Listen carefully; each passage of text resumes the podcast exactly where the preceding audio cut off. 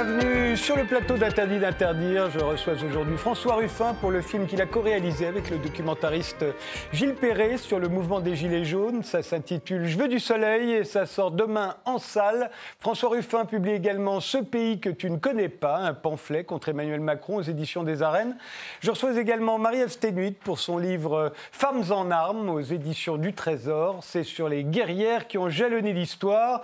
Et l'on commence tout de suite par des images, notre époque vue par nos invités. Euh, Marie-Ève, euh, la photo que vous nous avez apportée ben, annonce votre livre, hein, ou plutôt elle le suit, puisque c'est une photo d'aujourd'hui. Euh, ce sont des femmes, alors pas tout à fait en armes, mais en uniforme. Oui, ce sont des, Américaines qui ont réalisé toute une série de photos dans le même genre. dans, le, dans, le, but d'obtenir la création de salles d'allaitement sur les bases militaires, considérant que c'était problématique pour les, les, femmes qui rentraient de congé de maternité de ne pas pouvoir allaiter euh, sur la base. Et donc elles ont fait euh, toute une série euh, avec des très beaux portraits aussi. Celle-ci, bon, est plutôt un, portrait de groupe. Et oui, je, l'aime bien parce qu'effectivement, c'est le prolongement de mon livre qui lui Et c'est très loin en même temps des femmes qui jalonnent l'histoire, qui elles se déguisaient en hommes et cachaient leur sexe. Là, bon, c'est d'une certaine façon, c'est un progrès si on prend le côté féminisme. Maintenant, le fait qu'on ait toujours besoin des armées et que même les femmes euh, s'y mettent, ça, je ne sais pas si c'est vraiment aussi un progrès pour l'humanité. Mais voilà, c'est comme ça aujourd'hui et c'est bien. François Ruffin, votre image euh, à vous montre évidemment des gilets jaunes. Oui, mais c'est un, un, arc de triomphe qui a été fait à Villeneuve-sur-Lot tout au fil de notre parcours, on a eu à voir comment finalement les endroits les plus moches de France étaient transformés en quelque chose de beau parce qu'ils étaient habités par des cabanes, par des, portraits géants ou euh, encore. Alors, ce qui est très drôle, c'est que j'étais ce week-end exactement à cet endroit. J'ai pris la même photo de, cet arc de triomphe euh, en taille réduite, un peu plus petit même que celui qui est à Las Vegas. Mais alors... je me suis demandé si c'était pour le brûler ou pour euh, s'entraîner à taguer dessus. Et donc il, va être, euh, il devrait y avoir de l'enduit. Alors le problème, c'est qu'aujourd'hui, au Canet des Morts, par exemple, il y a à la fois la pyramide, l'arc de triomphe, la tour Eiffel et la liberté guidant le peuple. Euh, là, il y a seulement l'arc de triomphe, mais qui est assez grand. Et Aujourd'hui, les préfectures détruisent ce genre de choses. Et je pense que c'est scandaleux, parce qu'il y a du beau qui est... Parfois, on paye pour mettre des trucs sur des ronds-points qui valent des dizaines de milliers d'euros. Là, c'est fait bénévolement par des, gilets jaunes, je pense qu'on devrait les garder. Et donc, j'ai écrit au ministère de la Culture, en lui demandant, euh, Franck Riester, en lui demandant de, permettre que ça subsiste et qu'on ne fasse pas. Il y en a d'autres que vous avez apporté sur d'autres œuvres d'art. Voilà. Euh, et, alors d'habitude, quand on écrit un courrier au ministère de la Culture, ça prend des mois, on n'a pas de réponse et ainsi de suite. Et là, j'ai eu la surprise de recevoir ce matin un coup de fil du cabinet du ministère qui m'enjoint euh, de, de, refaire la tournée d'Europoint pour évaluer quelles sont les œuvres qui se trouvent Là, c'est le portrait de Marcel, on le voit dans votre film aussi. On voit dans le film. Et donc, il y a une demande pour peut-être un classement à l'UNESCO ou quelque chose comme ça. la troisième Non, c'est un, poisson d'avril. Hein. Le, ah. ministère de la Culture ne m'a rien demandé. Ah, c'est dommage, mais je disais que ça serait plus drôle. Non, non, malheureusement, je pense qu'ils veulent aujourd'hui effacer le mouvement et effacer les traces du mouvement, fût-ce de la liberté guidant le peuple ou, euh, ou euh, des arcs de triomphe faits par des, artisans. Puisqu'à Villeneuve-sur-Lot, c'est un, chauffagiste, un ouvrier chauffagiste qui, qui a co-organisé l'arc de, de, triomphe. Gilles Perret, une image euh, bah, qui a été beaucoup commentée ces derniers jours, puisque c'est cette dame. Oui, oui, c'est ça. Bah, déjà, la photo est très belle et je pense qu'elle marquera l'histoire. Parce que pour moi, c'est déjà la police qui, qui, piétine un drapeau pour la paix j'ai l'impression que c'est un peu le vieux monde qui essaye une, ultime fois de se protéger et que finalement, euh, on sent que la violence euh, est, de plus en plus importante, mais c'est parce que la trouille est là et qu'il y a quelque chose qui, bascule. Et puis c'est aussi euh, une façon de rendre hommage à, cette dame. Et je pense que cette image-là, elle restera et qu'on est, on est dans un moment euh, quand même important de notre histoire à travers cette image. Je, ne cesse de me poser la question depuis euh, maintenant quatre mois euh, de, du souvenir qu'on gardera de ce moment. Pour moi, il est aussi historique que les mai 68, quel que soit ce qui se passe après. et je me demande si toutes les querelles d'interprétation qu'il peut y avoir aujourd'hui, des mêmes images, des mêmes faits, où on voit bien que les camps ne veulent absolument pas voir la même chose dans ces deux images. Vous, êtes, vous appartenez à un camp. Euh, et je me demande si c'était la même chose en mai 68 ou s'il y avait une sorte de consensus, euh, mais, mais, mais, ça m'étonnerait. Bah, je pense que quand les, les voitures brûlaient rue Gay-Lussac, euh, il n'y avait pas une, une, unanimité dans le pays pour dire que c'était super chouette, parce qu'au fond, il y avait une violence qui était au moins égale et à mon avis supérieure à ce qui se produit aujourd'hui. Donc, je mais il y avait un soutien de la population aussi, parce que c'était leurs enfants. Ouais, ouais, enfin peut-être le, le soutien, il est venu dans la durée, s'est installé, le souvenir de mai 68, les révoltes sur le coup, elles ne sont pas toujours immédiatement soutenues, et ensuite elles, s'installent dans un imaginaire collectif qui fait qu'on y adhère euh, dans la durée. Quoi. On aurait pu souhaiter en tout cas que les protagonistes de mai 68 euh, soutiennent ce mouvement d'aujourd'hui, de 2018-2019. Pas forcément, après tout, c'est pas le même. Non, mais en fait, il y a, un peu de rêve, on va, tout ça, en parler, ils n'étaient pas très présents en tout cas. On va en parler tout de suite en parlant de votre film.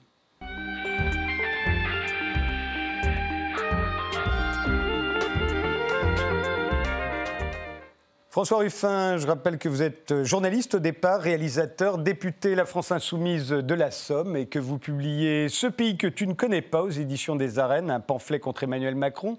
Et avec euh, Gilles Perret, qui est également documentariste, vous co-réalisez tous les deux Je veux du soleil, un film sur les Gilets jaunes euh, qui, paraît demain, qui sort demain en salle. Commençons par le film et si vous voulez bien, commençons par le début du film euh, où quasiment on regarde tout de suite un extrait tiré de Je veux du soleil. On part avec ce véhicule alors Ouais. À ta demande et suite à tes inquiétudes, les plaquettes de frein ont été refaites hier, le liquide de refroidissement, enfin j'en ai, pour 350 euros chez Noroto. Donc normalement on peut rouler.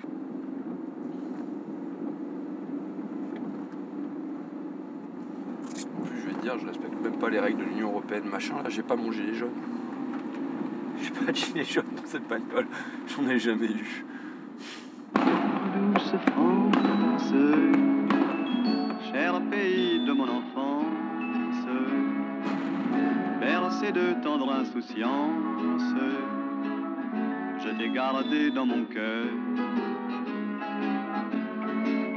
Mon village, au clocher, aux maisons sages, les enfants de mon âge ont partagé mon bonheur. Les porte-voix d'une foule haineuse, c'est la dictature de la foule, s'en prennent aux élus, aux forces de l'ordre. Un mouvement de destruction massive. À la recherche du chaos. C'est une menace contre la démocratie. C'est un viol de la démocratie. Aux juifs, aux étrangers, aux homosexuels. On coche vraiment toutes les cases. Complotistes, conspirationnistes, antisémites, xénophobes. Hein, l'homophobie, le racisme, l'antisémitisme, le rejet de l'autre. C'est tout simplement la négation de la France. Douce France, cher pays de mon enfance, bercé de tendre insouciance, je t'ai gardé dans mon cœur.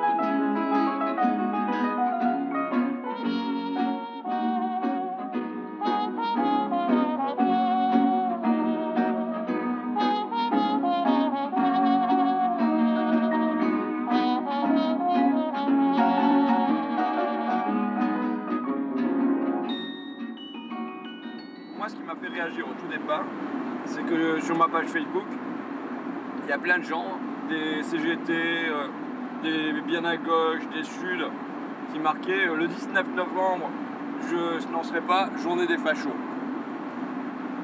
Je c'est catastrophique. Parce que quand tu dis à quelqu'un qu'il est facho, bah à la fin, il va le devenir si c'est tout ce que tu lui offres comme point de repère. Donc moi, j'ai juste dit, je vais aller voir. On verra bien si c'est que des fachos. Et le 17 novembre, j'ai compris que c'était pas du tout ça. C'était des, gens, quoi. Il y a un bidonville qui s'est installé. Oh là là là là là, je travaille.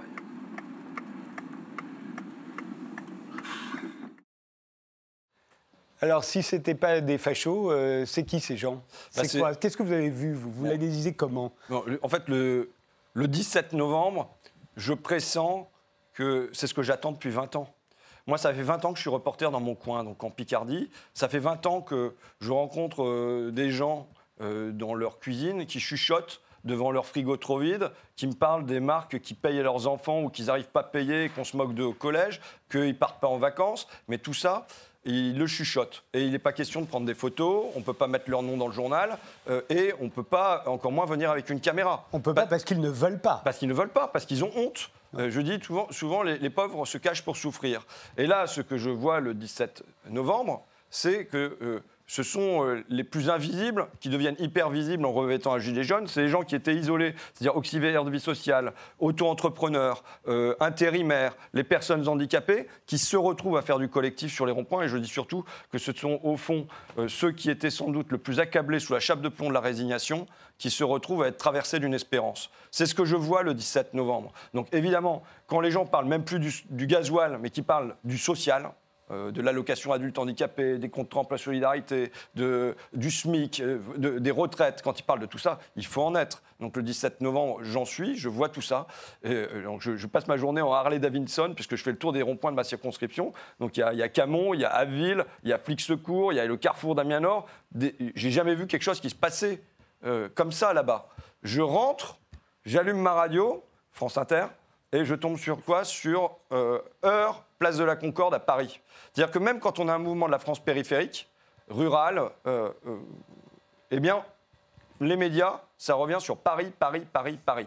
Et donc, c'est vrai qu'à partir de ce moment-là, je me dis, j'ai un rôle de représentant, c'est-à-dire euh, de gars qui doit représenter ce qui se passe, et je dois m'efforcer de donner, un- euh, de faire entendre d'autres voix, d'apporter d'autres visages. Le début du film n'est pas à l'image du film, parce qu'on me voit beaucoup à l'image, alors que je pense que je m'efface bien davantage. Après, sur on les voit- film. on les voit, C'est les gens qu'on voit. Et, Mais- et justement, alors vous, vous, vous comparez, puisque Gilles Perret tout à l'heure euh, parlait de mai 68, et, euh, et vous comparez ce mouvement au film de GB et Jacques Doyon, euh, L'an 01, dont on va voir l'affiche. Néanmoins, je trouve que le film, on arrête tout, on réfléchit, et c'est pas triste, c'était ça le slogan, vous le citez dans, dans, dans ce film-ci. Euh, on voit bien que c'était plus conceptuel à l'époque, euh, euh, en tout cas dans l'après 68, en tout cas vu par GB et Doyon. Ouais. On est plus dans l'utopie. Là, on a l'impression que leurs revendications, leurs soucis, leurs misères sont extrêmement terre à terre. Et c'est pas, Je crois et pas. pas désobligeant Je- de le dire. hein, non, mais je ça. crois vraiment pas.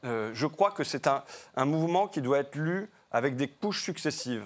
Ça part du gasoil au tout début, ça arrive au social. Euh, on en vient à un désir de justice. C'est l'orgueil d'un peuple qui s'exprime aussi, de, se sentir humilié. Ça exprime ensuite un désir de démocratie. Et je crois plus que plus fondamentalement, il y a aujourd'hui dans la société un vaste désir d'autre chose. Les gens savent pas quoi, mais ils sentent que grouille en eux et grouille dans la société un désir d'autre chose. C'est confus. C'est pas clair, mais on sait que le marché, la concurrence, le libre-échange, la compétitivité, la croissance, ce sont des mots qui cadavres, qui appartiennent à une langue morte. On veut plus de ça, mais on ne sait pas encore ce qu'on veut d'autre. Et je pense que là, vous dites c'est Doyon et GB qui avaient fait le film. Et je pense que là, il y a une responsabilité des intellectuels. Et il y a une responsabilité de l'absence des intellectuels. C'est-à-dire que euh, les poètes, les artistes, les cinéastes, les philosophes, euh, les sociologues, les économistes, ça doit être des gens qui peuvent aider à accoucher de cet autre Attendez, il monde. sera peu de temps. Euh, L'Ange 01, c'est pas sorti en juin 68. Oui, oui, mais, c'est ça, mais c'est ça peut-être, peut-être qu'il va se tendre des comptations, mais on peut voir qu'à l'automne, il n'y a pas eu euh, foule d'intellectuels qui se sont précipités pour offrir euh, des services. a, J'en ai reçu un certain nombre Quelques-uns, plutôt solidaires des, des Gilets jaunes. Quelques-uns. C'est une, minorité. On peut trouver des minorités partout, mais c'était une minorité. Et je pense qu'aujourd'hui, euh, il y a- il faut aider notre peuple à accoucher de cette autre chose. Donc euh, voilà.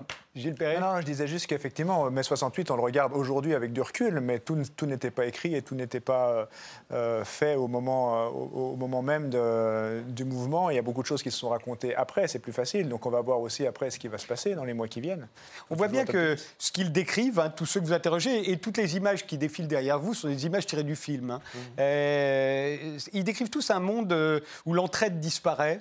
Euh, euh, et, et ils parlent de ce qu'ils ont ressenti sur ces ronds-points, euh, euh, c'est-à-dire de la solidarité, euh, de la chaleur, bien sûr, mais de la solidarité, La vraiment, le fraternité, mot beaucoup, revient, beaucoup, beaucoup. de la fraternité, de l'amitié, même, euh, ils le disent. Et, Et de l'amour même parfois. Et de l'amour même parfois. Parce que parfois, c'était plus efficace que mythique. pour Ils se, sont, ils se sont rencontrés, comme d'ailleurs euh, pendant toutes les révolutions, on peut se rencontrer euh, charnellement. Euh, mais ils parlent tous de l'injustice, des inégalités. euh, on voit bien que c'est le moteur principal. Hein. Ouais. Mais c'est vrai que c'est- intéressant. Enfin, moi, pour moi, qui, m'intéresse aux questions sociales depuis un moment, euh, c'était c'est très intéressant parce qu'en fait, on se rend compte que finalement, tous ces gens qui étaient individualisés, on voit beaucoup de gens qui ont des professions très atomisées, euh, des, des aides à la personne, des gens qui ne sont pas structurés autour de syndicats, de choses comme ça, ils ont besoin d'être ensemble. Et ça leur fait un bien fou. La fraternité, c'était pas sur les ronds-points, c'est pas un mot euh, vide de sens, quoi. C'est vrai- c'est vraiment vécu. Et qu'est-ce qui se passe quand ces gens qui se disent dégoûtés par la politique, qui se disent apolitiques, qu'est-ce qui se passe quand ils discutent entre eux de la politique. Et ils font de la politique dans le sens qui, moi, me plaît, c'est-à-dire qu'on pose la question du partage des richesses, de comment on va faire pour vivre ensemble, les questions de constitution, euh, les questions y compris de cotisation sociale. Il parle Et ça, de ça- partage, ça il parle fait- pas de collectivisation. Hein, non, mais ça- en tout cas, ça fait. Non, mais c'est vrai que ça fait un, ça fait un bien fou parce qu'on voit qu'intuitivement, ces gens qui se disent apolitiques sentent bien qu'il y a quelque chose qui ne va pas. Et donc, du coup, ils, ils commencent à réfléchir à la société et du coup, ils deviennent très, très, très politiques sur ce sur quoi la gauche n'aurait jamais dû s'éloigner.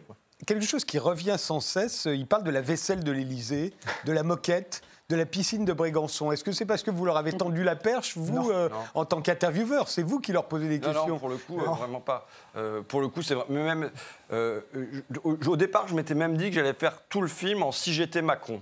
Euh, parce que c'est un- une manière de susciter quelque chose en face. Oui, on Euh, vous l'aurait reproché, on vous aurait cru euh, en campagne pour- pour Ouais, la mais bon, présidentielle. si j'ai dit si j'étais président, c'est différent de si j'étais Macron, parce qu'une transsubstantiation, une transsubstantiation de cette nature-là est quand même improbable. Donc, mais donc, euh, le- je, je voulais jouer à si j'étais Macron, parce que évidemment, les gens, ils ont des choses à dire à ce président. Ce président est la cause de ce mouvement. Quand même, le grand fédérateur des ronds-points, c'est Macron.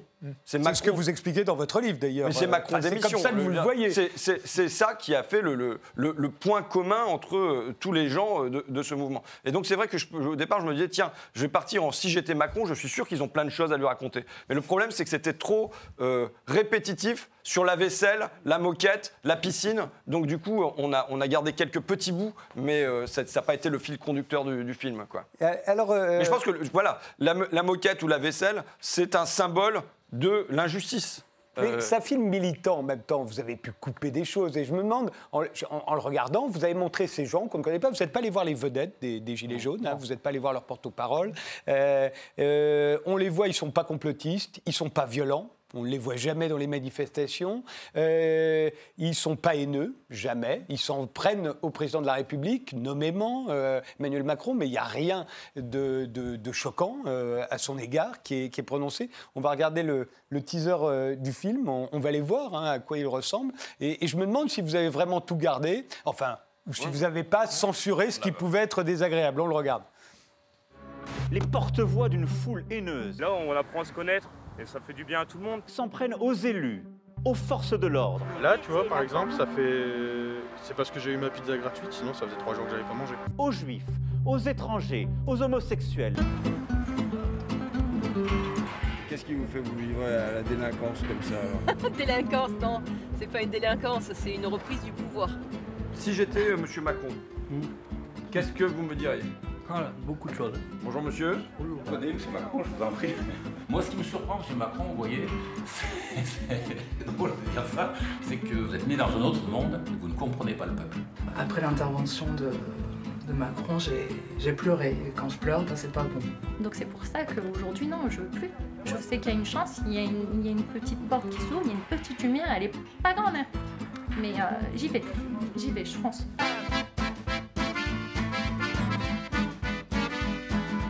Veux l'ouvrir la porte.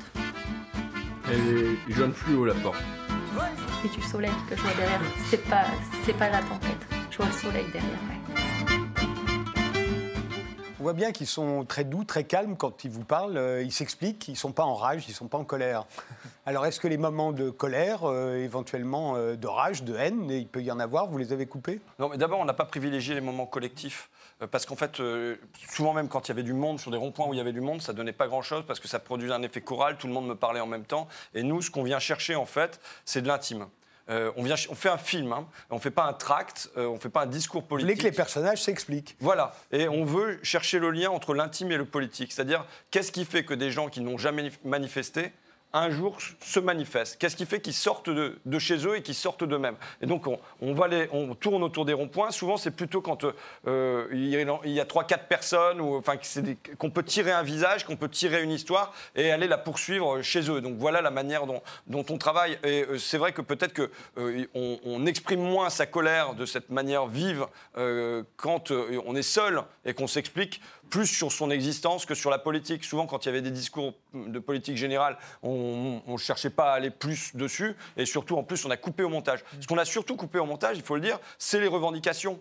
Euh, on ne voulait pas les porte-paroles parce que les porte-paroles, ce sont des gens qui parlent au nom du nous, qui parlent au nom du on et qui déjà effacent leurs paroles personnelles. Euh, et euh, les revendications, on ne voulait pas un cahier programmatique de, des, des 193 euh, euh, revendications des Gilets jaunes. Donc voilà, c'est ça surtout qui a été éliminé. Par exemple, revenait de manière régulière le fait qu'il fallait moins d'évasion fiscale en France et en Europe.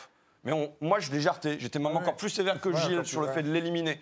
Pourquoi? Parce que c'est du discours général qui n'est pas posé sur une réalité. Le seul moment où on le garde dans le film, vous l'avez vu, c'est quand on a Serge qui est en CDI intérimaire euh, chez ID Logistique, une filiale de Mullier, Mullier, euh, Gérard Mullier, qui pratique lui-même l'évasion fiscale à Malte. Et donc là, évidemment, on interpelle euh, Serge, l'in- l'intérimaire, pour lui dire, bah voilà, ton patron il fait ça, toi tu voudrais pas faire la même chose. Parce que là, c'est relié C'est vie. pas de l'évasion fiscale, c'est de l'optimisation. L'optimisation, ouais. L'optimisation, c'est légal. L'évasion, c'est illégal. Je, je vais, je risque la diffamation en plus. Donc euh, corrigeons cela, l'optimisation fiscale. euh, mais voilà, donc euh, et en lui demandant à Serge, S'il peut faire de l'optimisation fiscale, il pourrait peut-être Voilà, est-ce faire. est-ce que, tu veux en faire? Et là, ça produit des effets comiques parce que c'est lié à sa vie personnelle. Et on perçoit l'injustice parce que c'est lié à sa vie personnelle. Ce que je veux dire, c'est que c'est un film, d'abord. Moi, je, je l'ai fait pendant six jours, non pas en tant que député avec euh, ma cocarde, mon écharpe et puis tout ça, mais on l'a fait en tant que film, c'est-à-dire avec euh, la recherche d'émotion. Parce que je crois aussi que c'est par l'émotion, le rire, les larmes, euh, la colère. C'est un film militant, donc ça doit susciter l'empathie. Oui, il faut voulez- susciter l'empathie, mais c'est un film militant sans discours militant. C'est militant dans ses effets, ça ne l'est pas dans son discours à l'intérieur du film. Et oui, Gilles Perret Non, non, non, je- je- j'allais- c'est ce que j'allais dire, donc euh, j'allais juste compléter. Et ce que alors, si on regarde euh, votre livre, euh, Ce pays que tu ne connais pas, qui s'adresse à, à Emmanuel Macron, que moi je trouve être un pamphlet, je ne sais pas si vous l'avez écrit comme ça, euh, c'est un pamphlet contre le président de la République. Il se trouve, vous y revenez, que vous avez fréquenté la même école de jésuites euh, à Amiens. Vous faites justice d'ailleurs d'un certain nombre de choses qui ont été écrites. Vous n'étiez pas copains, vous n'étiez pas rivaux. En fait, vous ne vous connaissiez pas. Non. Il connaissait plutôt votre sœur, avec Voilà, qui il était, euh, ouais. il était dans la même classe, euh, Emmanuel Macron. Et, euh, et on a l'impression, alors vous y faisiez allusion, que la, pour vous, j'ai l'impression que la honte doit changer de camp. C'est-à-dire, vous faites allusion au fait que les, ces gens dans la misère en France avaient honte de le dire et ils ne voulaient pas que vous les, vous les citiez, ni que vous donniez leur nom, ni que vous preniez, les preniez en photo avant le, le mouvement des Gilets jaunes. Et aujourd'hui, j'ai l'impression que vous voulez faire honte au président de la République, euh, éventuellement à, à- à tous ceux qui l'entourent et qui sont ses, ses supporters. Vous voulez que la honte change de camp. Euh, oui, vous lui fait- voulez lui faire honte d'avoir en fait choisi son camp, d'avoir laissé tomber cette France d'en bas. Ouais, mais, mais de la laisser tomber quotidiennement. Euh, par exemple, je vais donner un exemple, mais quand euh, Sanofi, euh, à la fois rejette dans Faites attention au procès de diffamation. Ouais, mais bon, qui viennent là, qui y viennent. Mais quand Sanofi rejette dans l'atmosphère, il me semble 190 000 fois plus d'une substance cancérigène que les normes autorisées. Quand Sanofi fait euh, 30 000 enfants autistes euh, Oui, parce que il vous pouvez pas le dire qu'ils font. bah oui, mais enfin, faut- il, sa- il- il- il- il- il laisse les mamans enceintes avaler de la dépakine en sachant que ça va produire des troubles de l'autisme derrière pendant au moins 20 ans. Et sans euh, le- transmettre ces informations, sans donner les tests, sans approfondir, sans rien faire. Ça se déroule comme ça. Quand Sanofi est condamné et refuse de payer et se pourvoit en appel, perd en appel et ensuite se pourvoit en cassation quand derrière, c'est maintenant, c'était une jeune fille euh, qui souffrait d'autisme et maintenant c'est une adulte euh, handicapée, quand on refuse de payer la famille, quand il y a un fonds d'indemnisation des victimes de la dépakine et que Sanofi ne, verse pas un euro au pot, et il le dit clairement qu'ils refuseront verser, et donc que c'est les citoyens français qui payeront euh, les troubles à la place de Sanofi. Et quand Emmanuel Macron, à la place de taper du poing sur la table et de dire à Sanofi, tu dois payer, sinon il n'y a plus de crédit impôt compétitivité emploi, il n'y a plus de crédit impôt recherche, et on n'est plus copains et euh, il n'y aura plus de cadeaux, eh bien, que fait Emmanuel Macron à la place? Il reçoit Sanofi à l'Élysée, il reçoit le Dolder, qui est le représentant de tous les grands patrons de l'industrie pharmaceutique, et dès le lendemain, sont annoncées des, mesures favorables à l'industrie pharmaceutique. Il est très clair que dans ce cas-là, euh, euh, Emmanuel Macron n'a pas choisi le, camp de Claire, maman euh, d'enfants des Paquines. Il n'a pas choisi le camp de Béatrice, maman d'enfants des Paquines. Il a choisi le camp de Sanofi. Il a choisi le camp d'Olivier Brandicourt. Il a choisi le camp de Serge Weinberg. Ser- Serge Weinberg, qui, par ailleurs, est l'homme qui a fait rentrer Emmanuel Macron chez Rothschild en lui disant maintenant enrichis-toi, qui est l'homme qui est, se trouvait à l'Élysée le jour où Emmanuel Macron a été euh, investi comme, euh, comme président de la République. Donc voilà, il- euh, Emmanuel Macron a très clairement choisi un camp et je voudrais, oui, en effet, que Serge Weinberg, Olivier Brandicourt, Emmanuel Macron, ils aient honte. Je voudrais qu'ils aillent rencontrer les, mamans d'enfants des Paquines, qu'ils aillent rencontrer les enfants et maintenant les adultes handicapés eux-mêmes, qui le regardent dans les yeux et qui disent Nous ne verserons pas un euro pour le fonds d'indemnisation. Et vous savez, il y a quelque chose de profond dans cette société, c'est euh, la distance qu'on laisse s'instaurer entre euh, le crime, enfin l'auteur du crime et ses victimes, du crime social. Entendons-nous. parce que, euh, encore une fois, tout cela n'est pas prouvé comme vous voulez. Mais, le- en- mais en tout cas, le- vous voyez, c'est à la limite. Enfin voilà, il y a une distance qu'on laisse s'instaurer et qui fait que l'homme qui licencie n'a pas à les regarder en face les hommes qu'il a licenciés. Il n'a pas à aller les rencontrer deux ans plus tard pour voir ce qu'ils sont devenus. Et moi, je voudrais instaurer une loi où celui qui prend cette décision-là doit aller les regarder dans les yeux et voir ce qu'ils sont devenus. Et bien de la même manière, là, toutes les personnes qui ont, fait le choix de laisser la dépakine euh, euh, être vendue et être vendue aux femmes enceintes, il faudrait que maintenant, à la place d'encaisser des dividendes, parce que euh, Sanofi, c'est l'un des plus gros pourvoyeurs de dividendes, une année de Sanofi en dividendes, c'est 70 ans de Téléthon. Eh bien, j'aimerais qu'ils aillent voir en, face Claire et qu'il aille la regarder en face et qu'il lui explique que non, c'est pas lui qui y est pour rien et tout ça. Et je pense qu'à ce moment-là, on introduirait ce que j'appelle un scrupule. Vous savez, le scrupule, scrupulus en latin, c'est le petit caillou. C'est le petit caillou dans la chaussure. Mais quand on a un petit caillou dans la chaussure, on ne pense plus qu'à son petit caillou. J'espère que je peux être un peu leur petit caillou. Le petit caillou dans la conscience et qu'ils pensent à ce petit caillou, qu'ils pensent à Claire et à ses gamins. Je vous interromps, on fait une pause et on se retrouve juste après.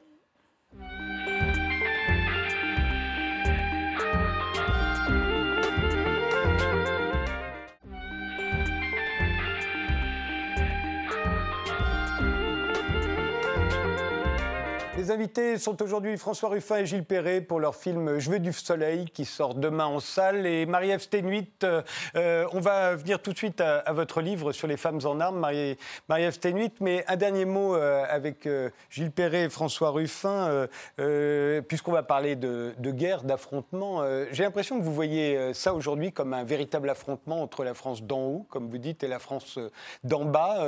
Ça vous paraît inexorable aujourd'hui, ce choc alors, moi, j'avais publié un bouquin qui s'appelait La guerre des classes et qui faisait suite à une déclaration de Warren Buffett, première fortune mondiale, qui déclarait la guerre des classes existe, c'est un fait, mais c'est la mienne, la classe des riches qui mène cette guerre et nous sommes en train de la remporter. Et, et il le disait sans sympathie pour sa propre classe. Exactement, il le disait en demandant à être plus taxé, à ce que sa secrétaire, par exemple, le, soit, soit moins. Donc, Voilà. mais alors moi, je Et souvent, pense- quand on cite cette phrase de Buffett, c'est comme s'il en était fier, alors Non, que ce n'est pas non, du tout le cas. Tout à fait. Euh, mais donc, euh, euh, je crois qu'en effet, là, on a une tension de classe qui, euh, euh, se, qui, se, qui se caractérise. Maintenant, moi, je souhaite qu'on sorte de ça sans affrontement.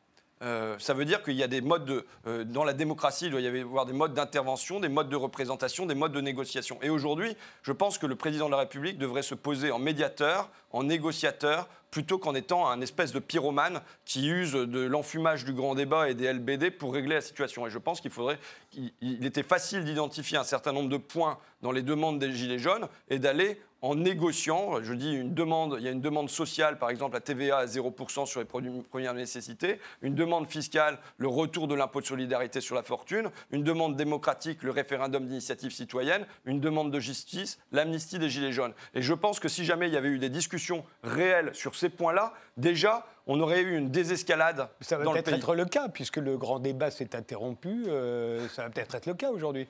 Ouais, ben, écoutez, c'est pas, en tout cas, ça paraît pas dans les tuyaux parce que l'ISF, il a dit j'en parlerai pas. Le RIC, c'est mort. Euh, bon, donc euh, voilà, il va, qu'est-ce qui va rester? On- Pour l'instant, c'est plutôt encore l'enfumage du grand débat euh, et les LBD, quoi, qui paraissent la solution. Oui, non, par rapport à cette lutte des classes, effectivement, le, le mouvement des Gilets jaunes a mis euh, au jour cette, cette- cette bataille entre le monde d'Emmanuel Macron et les classes populaires.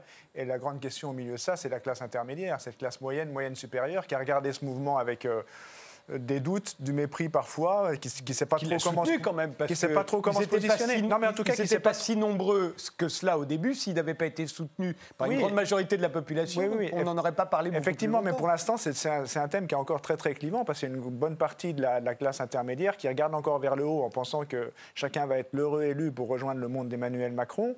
Et puis, euh, et puis une autre, euh, et d'autres personnes qui se posent la question. La question, c'est savoir quand est-ce que cette classe moyenne, finalement, va basculer du côté des classes populaires pour que ça change réellement. Marie-Ève Stenuit, euh, vous êtes belge. Comment Oui. vous voyez le mouvement des Gilets jaunes Mais le- depuis la Belgique, où il y a quelques Gilets jaunes également? Oui, oui, mais le mouvement français est très fort médiatisé chez, chez nous aussi, donc on suit ça euh, de près.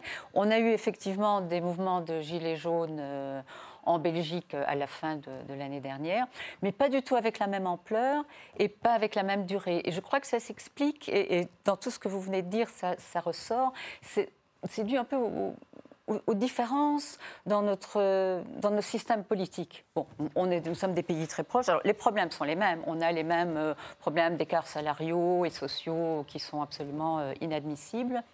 Mais en France, vous avez un système politique qui est très hiérarchisé et qui euh, ajoute encore au, sentiment négatif de, cette situation-là. Et donc, quand il y a une revendication de l'ampleur de celle des Gilets jaunes, on vise la cible qui est la plus haute, au sommet de la pyramide. Donc le président, c'est facile à identifier. C'est le responsable, c'est le président. En Belgique, c'est complètement différent. On a toute une série de niveaux de pouvoir, beaucoup trop euh, d'ailleurs, qui compliquent beaucoup, beaucoup les choses. Mais c'est beaucoup plus difficile d'identifier un responsable parce qu'on a les niveaux communal, régional, fédéral. Donc il y a déjà euh, une confrontation qui est un peu plus difficile parce qu'on n'a pas un adversaire, un coupable à désigner. En plus, on a euh, les problèmes communautaires entre les, les- les flamands et les francophones et une situation socio-économique qui est différente en, en Belgique, en Wallonie et du côté des Flandres. Donc on n'a pas cette même solidarité que vous avez ici à travers tout, tout le pays, à travers toute la France. Même si euh, on, on voit surtout ce qui se passe à Paris, mais on sait très bien qu'il se passe la même chose dans, euh, dans toutes les provinces. Et en plus, chez nous, pour ne rien arranger, euh, notre gouvernement a démissionné à la fin de l'année. Donc on a un gouvernement en affaires courantes.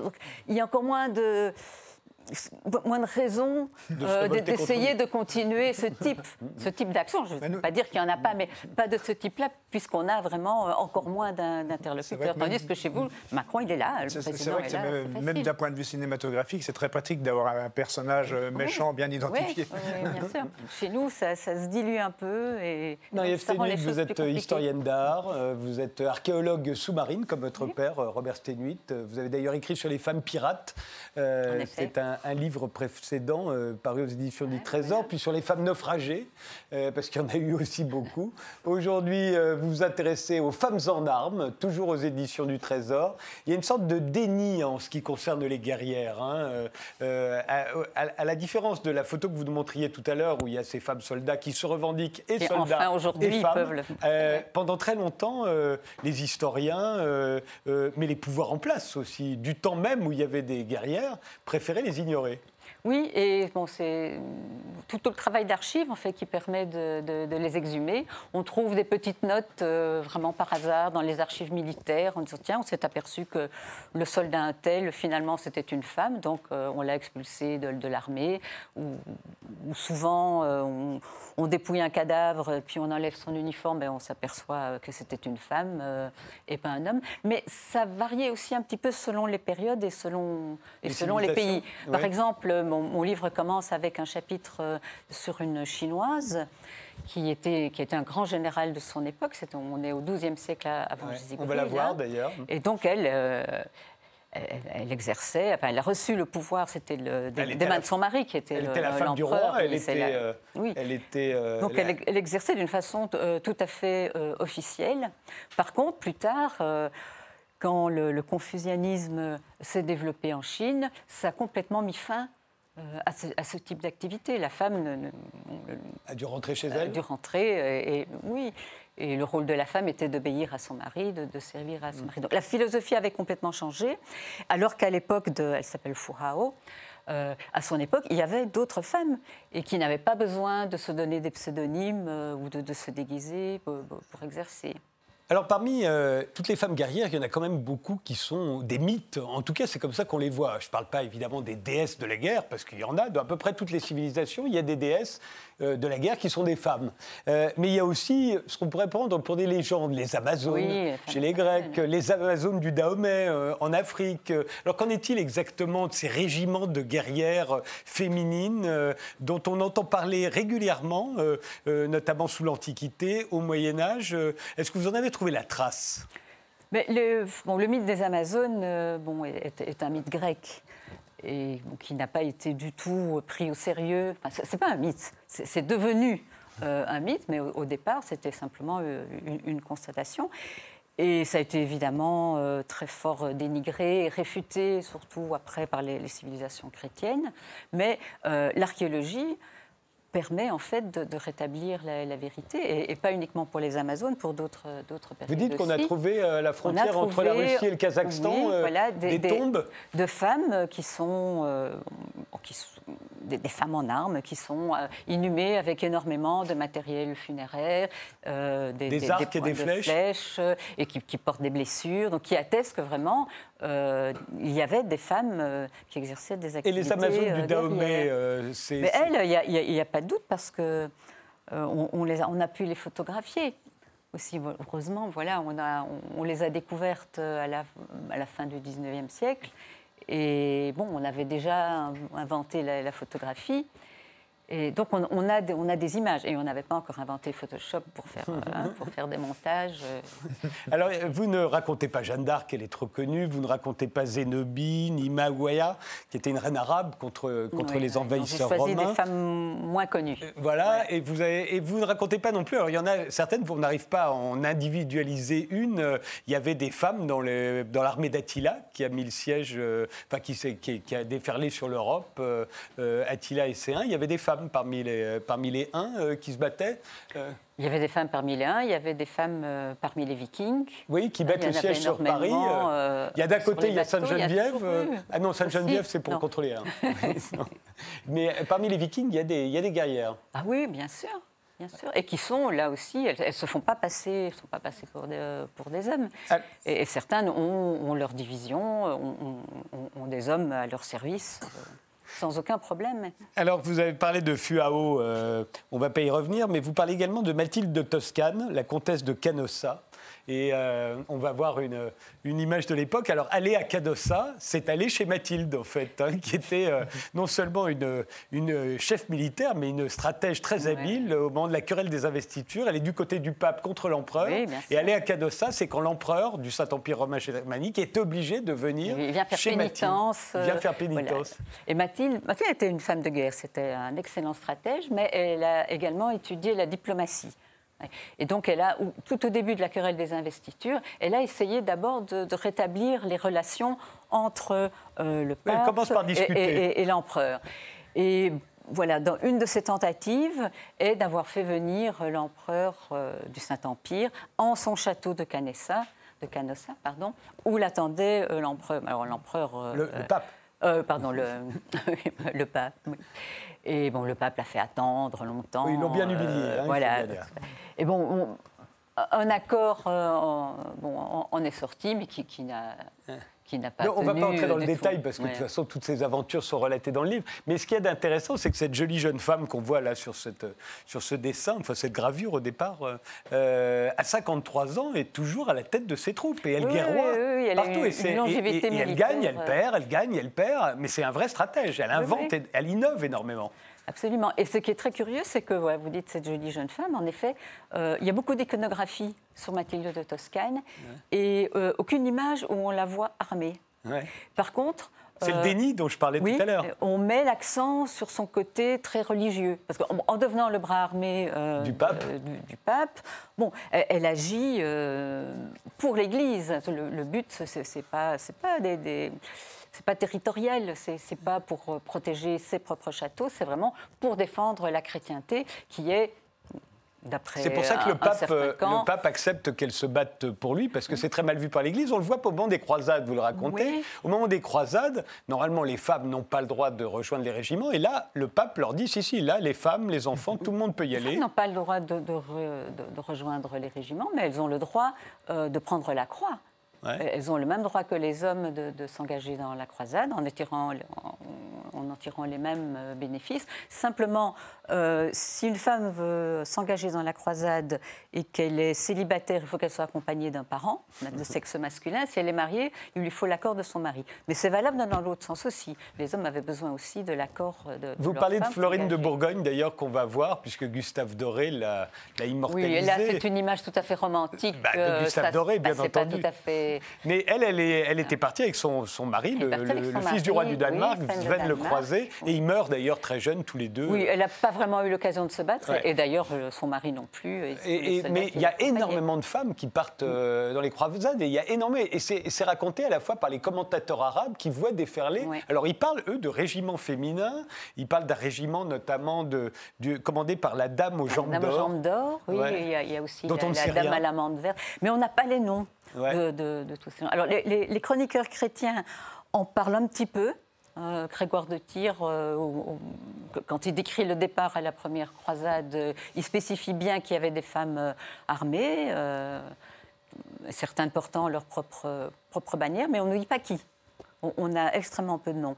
Les, les chroniqueurs arabes, eux, évidemment, sont moins embarrassés de reconnaître que des femmes ont pris part euh, aux croisades, bon, pour, pour des raisons évidemment un, un- un petit peu stratégiques euh, et, et Ben, ça politiques. C'est pour diaboliser ça euh, les, armées, les, les- armées les. Mais donc, ils nous donnent finalement plus d'informations. Mm. Et ils nous racontent avoir vu des femmes en train de, de manœuvrer les catapultes.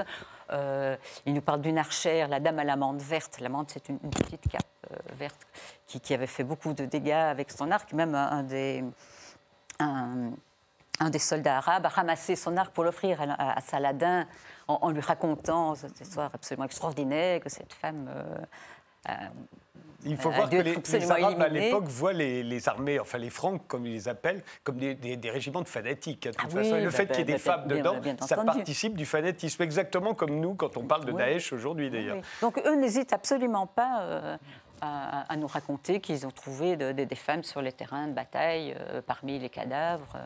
Alors il y a beaucoup de femmes sur les, sur les ronds-points, euh, parmi les gilets jaunes. euh, euh, est-ce, qu'elles se manifestent différemment euh, des hommes tels que vous avez pu les voir euh, je- Je ne sais pas dire. Moi, je sais que euh, bon, euh, peut-être que l'accès à l'intimité de la parole est plus facile avec les femmes qui sont présentes sur les ronds-points. Et donc, c'est vrai que nous. Donc il y en a beaucoup dans votre Ouais, il y film. en a beaucoup dans notre film. Il y a, il y a eu- il y a une relation qui euh, se noue peut-être plus facilement, parfois, qu'avec euh, des hommes. Il y a quelque chose de, l'ordre de la pudeur, impudeur, ou je ne sais pas, euh, de- de- du fait de se livrer. Mais en Ou effet. de la euh, volonté de témoigner, tout Ouais, simplement. ouais, ouais, c'est ça. Non, puis je crois qu'elles sont aussi, euh, dans notre société, c'est un reflet aussi de la, la- de la sociologie. C'est vrai que ce sont ces femmes qui occupent les emplois souvent les plus précaires, avec des horaires euh, distendus, avec euh, beaucoup d'aide à la personne et beaucoup de- de- d'emplois atomisés comme ça. Et donc, du coup, c'est presque logique euh, qu'elles se retrouvent en nombre. Mais ce qu'on voit dans votre livre, euh, c'est qu'il y a des femmes extrêmement violentes. On va en voir certaines qui, alors vraiment, c'est- c'est c'est- c'est de la violence pure. Ouais, c'est, ouais.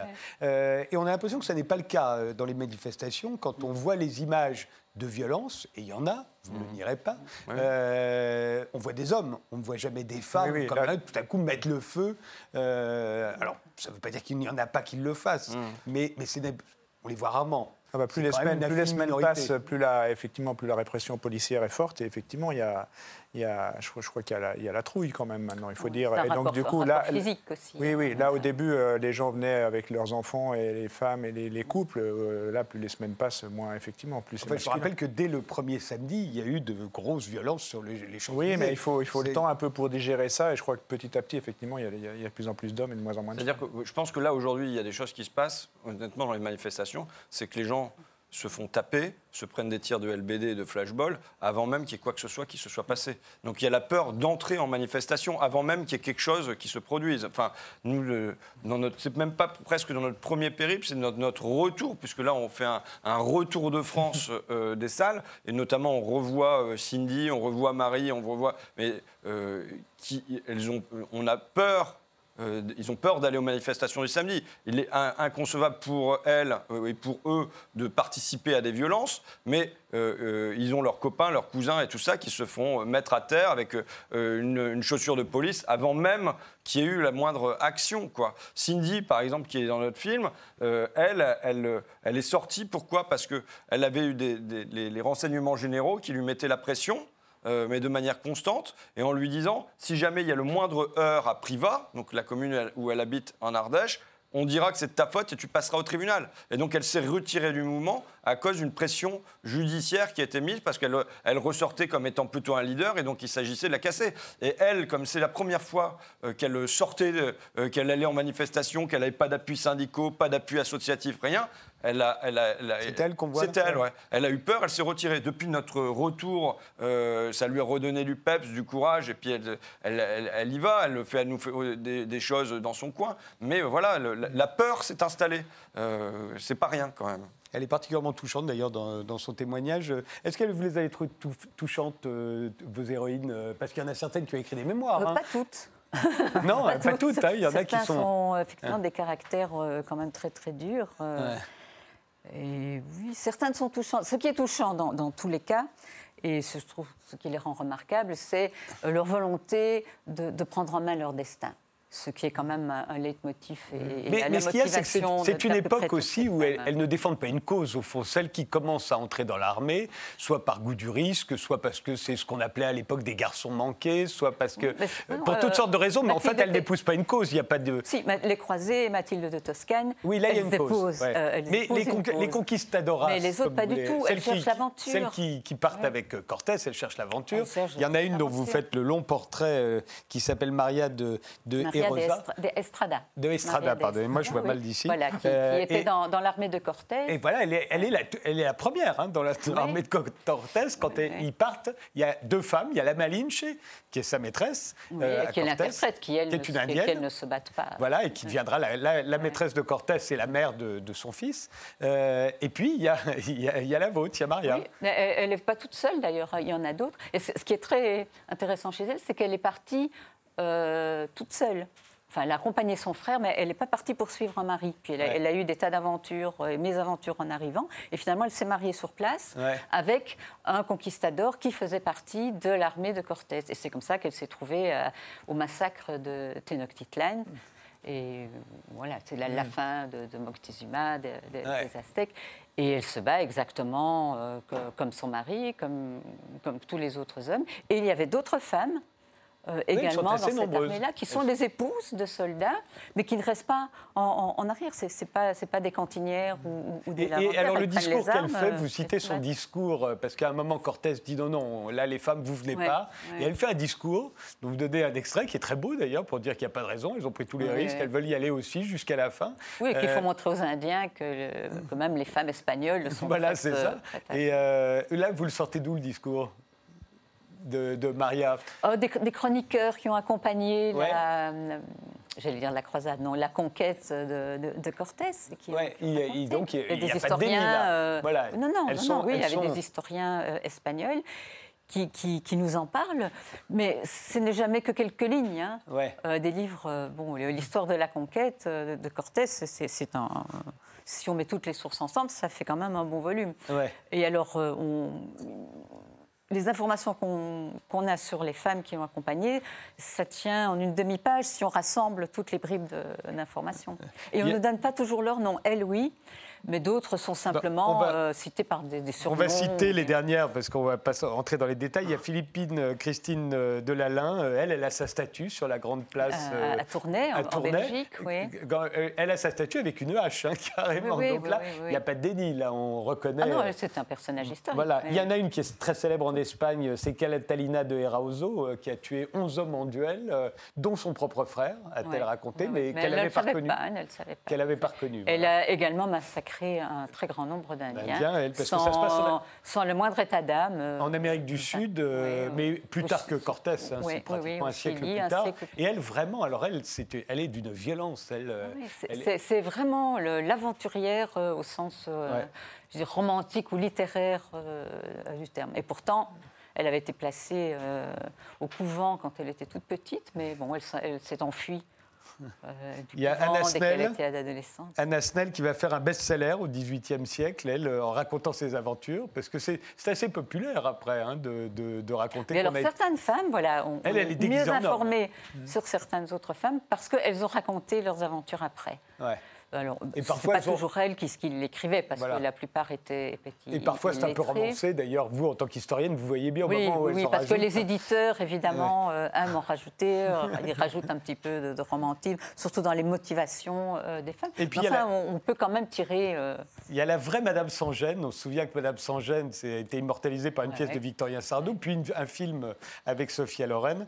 Et, elle a vraiment existé. C'est Thérèse Figueur, mais elle n'était pas blanchisseuse ni cantinière. euh, elle était vraiment, elle, était- elle a été chasseur, elle a été dragon, elle a vraiment connu Napoléon. Et elle, elle a, n'a pas elle a rencontré, un maréchal. elle a rencontré trois fois euh, l'empereur. Ouais. Et, et à chaque fois, la première fois, c'était pour lui dire qu'il était laid. Donc, Oui, elle l'a traité de morico, euh, mais à ce moment-là, il n'était pas connu du tout. C'était encore un petit caporal, c'était au siège de Toulon, c'était un petit caporal et alors, euh, ah non, non, qui euh, venait Toulon, il est d'arriver. déjà un peu, il est déjà commandant. hein. Oui, mais enfin, elle ne le, co- enfin, elle ne le connaissait pas. Il, Ouais. il venait, d'arriver et puis elle voit ce, ce petit bonhomme euh, un peu teint, un peu basané, euh, qui en plus a eu euh, l'audace de, de la faire euh, arrêter parce qu'elle avait traîné en allant porter une lettre. C'est parce que surtout elle- ça. C'était un personnage quand même très, très Et- particulier. Et elle, elle n'a jamais caché hein. qu'elle était une femme. Non. Hein Non, non. Et ces états de service sont, sont toujours On les connaît, accessibles. hein. Le ministère de la Défense, le service historique, a toujours, a toujours son dossier. Et elle a obtenu une pension en tant que Thérèse Figueur. Et tout le monde, au- dans, dans tous ces régiments, euh, savait très bien que c'était une femme. Et on l'appelait sans gêne, simplement, ou Mademoiselle sans gêne, ou, ou- ou Thérèse. euh, Ça, ça posait puis, aucun problème. Il y en a déjà Dourova. euh, qui, est, qui est russe et euh, elle qui avait eu un pistolet pour poupée, vous racontez. Ouais, C'était la fille d'un un peu son, gouverneur. son pendant, son pendant russe, là. Voilà. Et- et- ses, premières, ses quatre premières années, elle les a passées dans, dans un régiment euh, de hussards et elle a été élevée par un hussard. Par un hussard, parce que euh, sa son, mère son la père ne l'aimait pas. pas. du tout, elle elle l'a jeté par la fenêtre d'un- d'un carrosse parce qu'elle criait. Elle criait trop, donc le père s'est dit quand même, ben, on va lui trouver une nounou. Et qu'est-ce qu'il a pris euh, comme nounou? Ben, La personne de confiance, euh, la plus Et- et proche de de, fait, lui, et c'était un, un Elle de deviendra cosaque euh, et, et c'est une sorte de Fabrice Del Dongo et elle les racontera ses mémoires et elle est éditée par Pushkin. quand Oui, même. alors elle, elle a un certain talent Voilà. littéraire et à la fin de sa vie, elle, elle écrit ses mémoires. Et puis elle a décidé de les montrer euh, à un ami de son frère qui touchait un petit peu à la littérature, pensait-elle, euh, histoire de ne pas être ridicule si, si- si c'était mal écrit. Et et- et ce monsieur, c'était Pushkin. ouais. Ça vous parle, les, les femmes en armes Moi, moi, je, moi, je pourrais dire qu'à leur manière, les, les Cindy, les Marie dans le film sont des combattantes aussi. Oui, Dans le sens où, bah, déjà, dans la- pour se battre dans la vie de tous les jours, hein, quand on a Oui. des salaires de merde et qu'on on est femme seule et tout, c'est quand même une sacrée bataille. Et là, dans le mouvement des Gilets jaunes, quand on voit euh, Carole qui se lève au milieu de la nuit, à 2 h du matin, alors qu'elle a tous les aspects d'une petite dame normale et qui va reprendre un, un péage, euh, et pour se lever à 2 h du matin, reprendre un péage et s'occuper des gamins et tout comme ça, il faut quand même un tempérament de battante et de combattante. quand même. Oui, sauf que tout s'est beaucoup pacifié quand même. Quoi qu'on en pense, on pense qu'on vit dans un monde plus violent qu'autrefois, mais c'est plutôt le contraire. Oui, enfin, il y a quand même encore. euh, bon. C'est Ah, pas, des- les conflits qui manquent et, et les femmes aujourd'hui qui, se- qui se battent. hein, Qui se- qui euh, sont et, devant. dans toutes les armées, il y en a pour. Je vous remercie tous les trois d'avoir participé à cette émission. Femmes en armes, les guerrières de l'histoire de Marie-Ève Sténuit, c'est paru aux éditions du Trésor. Ce pays que tu ne connais pas, le livre de François Ruffin, c'est aux éditions des Arènes. Et Je veux du soleil, le film de Gilles Perret et François Ruffin sur les Gilets jaunes, ça sort demain en salle. Merci de nous avoir suivis et à bientôt au prochain numéro.